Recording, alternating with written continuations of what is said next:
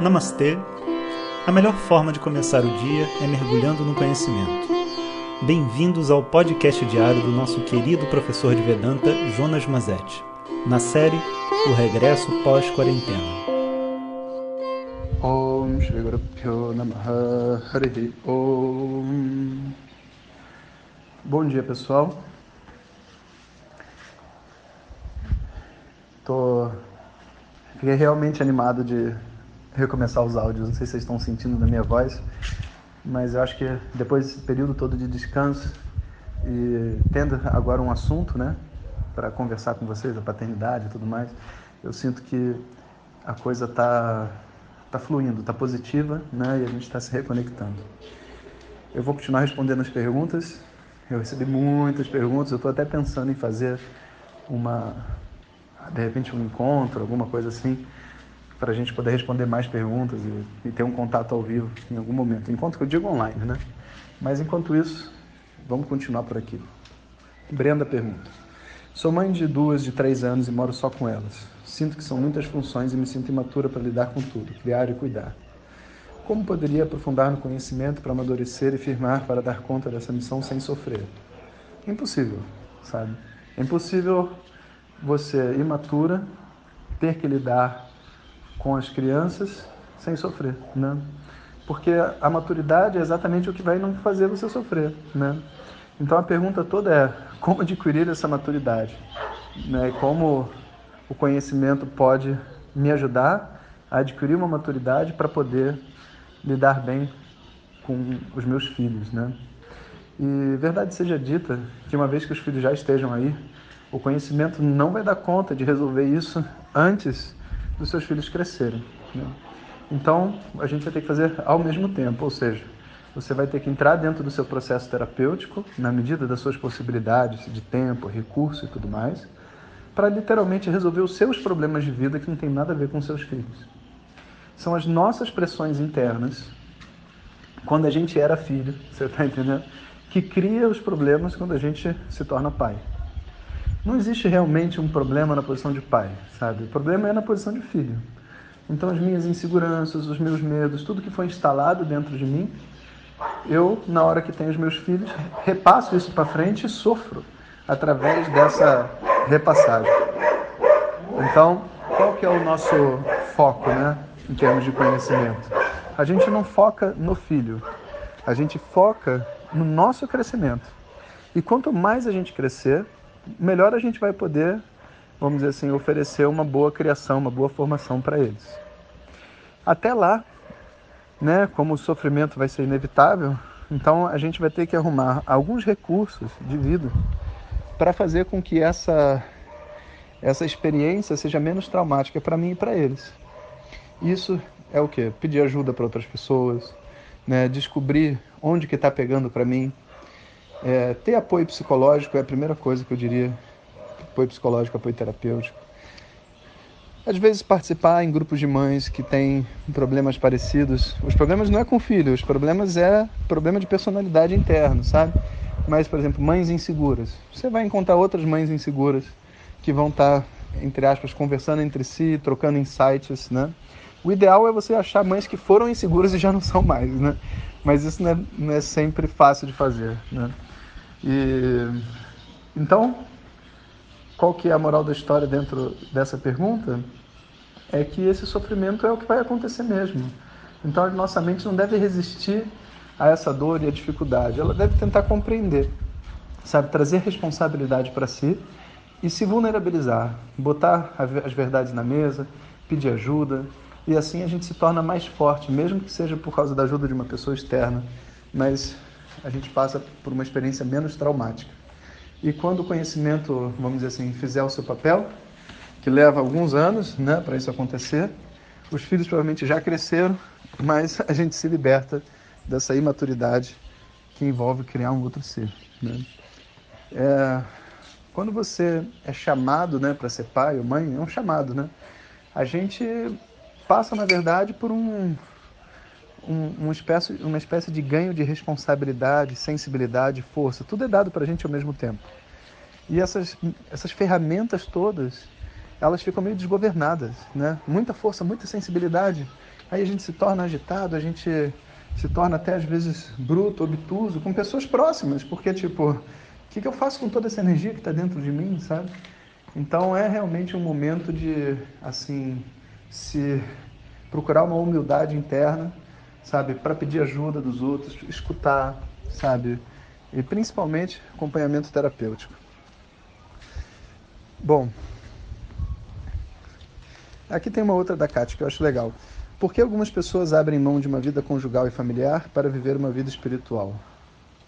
Existe alguma imposição para isso ou é só uma escolha pessoal? Dá a impressão que viver melhor essa vida espiritual tem que ser sozinho. Bom, eu posso dizer assim que eu já vivi um pouco das duas vidas, um pouco, né? Porque eu, eu tinha uma vida normal, né, como todo mundo no Brasil, trabalhando, vivendo, relacionamentos, família e tudo mais vivi essa vida estudando aqui, estudando Vedanta, Yoga e etc. Depois eu fui para a Índia, fui duas vezes. A primeira vez eu passei seis meses, e nessa primeira vez eu tive uma oportunidade de entender o que era tradição, entender, sabe, as pessoas e as atividades, o que, sabe, o investimento de tempo e, e recursos que que eu precisaria fazer, recursos que eu digo não é dinheiro, não, recursos internos mesmo, assim, sabe? Energia que eu precisaria colocar para poder chegar onde eu queria chegar. E a segunda vez que eu fui, eu já fui com a intenção de fazer o curso de Vedanta até o final, que eram quatro anos, na verdade três anos e meio, que no meu caso foi quatro anos e meio, porque o professor ficou doente um pedaço. Então, assim, eu passei quatro anos e meio morando num Gurukulam, com um mestre. Exatamente uma vida de monge aí sem relacionamentos, uma vida simples, dormia no chão, água fria, aquela história toda. E tem vários amigos que são monges e vários amigos que não são monges.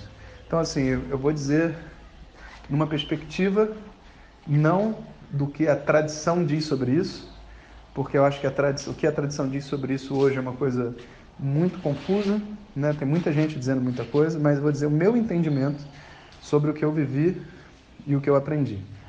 Então, assim, eu vejo que os dois caminhos, tanto o caminho de você viver sem relacionamentos, num ashram, numa caverna, seja lá no mosteiro, onde você quiser, ou uma vida em família, com filhos e tudo mais, os dois caminhos levam ao mesmo lugar, literalmente ao mesmo lugar. E o que faz um caminho parecer ser melhor do que o outro é, na verdade, uma tendência da nossa personalidade de jogar a grama verde ali no outro local, sabe? Então a gente pensa assim: ah, seria tão bom se eu vivesse num mosteiro, seria tão bom se eu vivesse na, na natureza, se eu vivesse sozinho, não tinha que me relacionar com ninguém, essa é a melhor coisa da minha vida, sabe?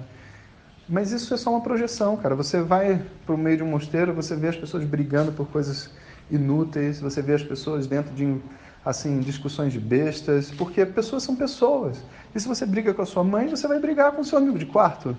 Sabe, você vai brigar com seu mestre, o problema não é externo, o problema é interno. E outra coisa também é verdade, os monges estão lá e falam assim, poxa, acho que eu tomei a decisão errada, devia ter tido uma família, devia ter casado para ter apoio, para ter outras pessoas, para viver outra energia. Aí você, entendeu? Você olha para a pessoa e fala, cara, não é assim. Vai ver as pessoas que estão vivendo em família, né? As dificuldades que ela tem, os, os medos, as inseguranças. Não é só acolhimento, às vezes é só problema. Então, assim, existe uma, uma projeção de que existe uma maneira de viver para ser feliz que não é a minha. Tudo isso é ego, porque eu não admito que eu sou incapaz de ser feliz. Então, é melhor eu projetar que a vida certa para ser feliz é outra e que, portanto, eu tenho uma boa desculpa para não estar sendo feliz.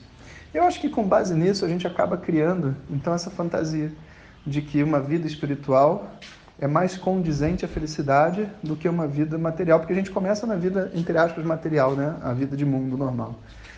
Mas é, não é a forma que eu vejo, não, sabe? Se você perguntar assim, tá, então se não é isso, como que eu opto se eu quero uma vida espiritual ou uma vida material? Eu diria que é mais em função da sua da estrutura da sua personalidade, sabe? Então, a vida com mais reclusão e com menos envolvimento familiar, ela é desejável por uma pessoa que viveu muitos traumas dentro da sua família, que, que tem uma, uma necessidade de reclusão maior, é, que tem uma, uma, como é que se diz? Às vezes uma vocação em se doar para os outros. Tipo, tipo um médico, né? É uma vocação ser médico, porque você vai estar lá plantão e plantão um atrás do outro, sua vida inteira vai ser isso, né? E se você tiver essa vocação, por que não, né? Então, assim, vai ser médico. Isso é a vocação de ser monge, a vocação de, de morar num, num ashram e tudo mais. E se você pensar aí, ser pai, ser mãe, também é uma vocação. Né? Você tem um desejo e um, e um, um apreço por esse tipo de relação que você está montando para você. Então, é, a personalidade da pessoa determina o caminho que ela vai escolher dentro desse mundo. E são muitos caminhos de vida. E nenhum deles tem o conhecimento impedido. Basta você fazer a sua parte. E, nem, e o conhecimento não vai cair na sua mão, tá? Nem na vida espiritual, ou seja, eu conheço um monte de gente que vive em ashram, é monge, etc., e que não canta os mantras direito, que não sabe sânscrito, sabe? Tinha coisas muito básicas, assim, por exemplo, é, o mantra Gayatri, vocês já devem ter ouvido. Burvasvaha Tatsavitur Varenyam. O mantra Gayatri, é, o nome é Gayatri, mas de verdade, Gayatri é o nome de uma métrica, que não é a métrica do próprio mantra. O mantra Gayatri está em Nitrit Gayatri. E se você contar, Tatsavitur Varenem Bargo Devasya Dima Hidyoyanaf Prachodayat, tem 23 sílabas, não tem 24. Porque a métrica dele não é Gayatri, é Nitrit Gayatri, é uma outra métrica.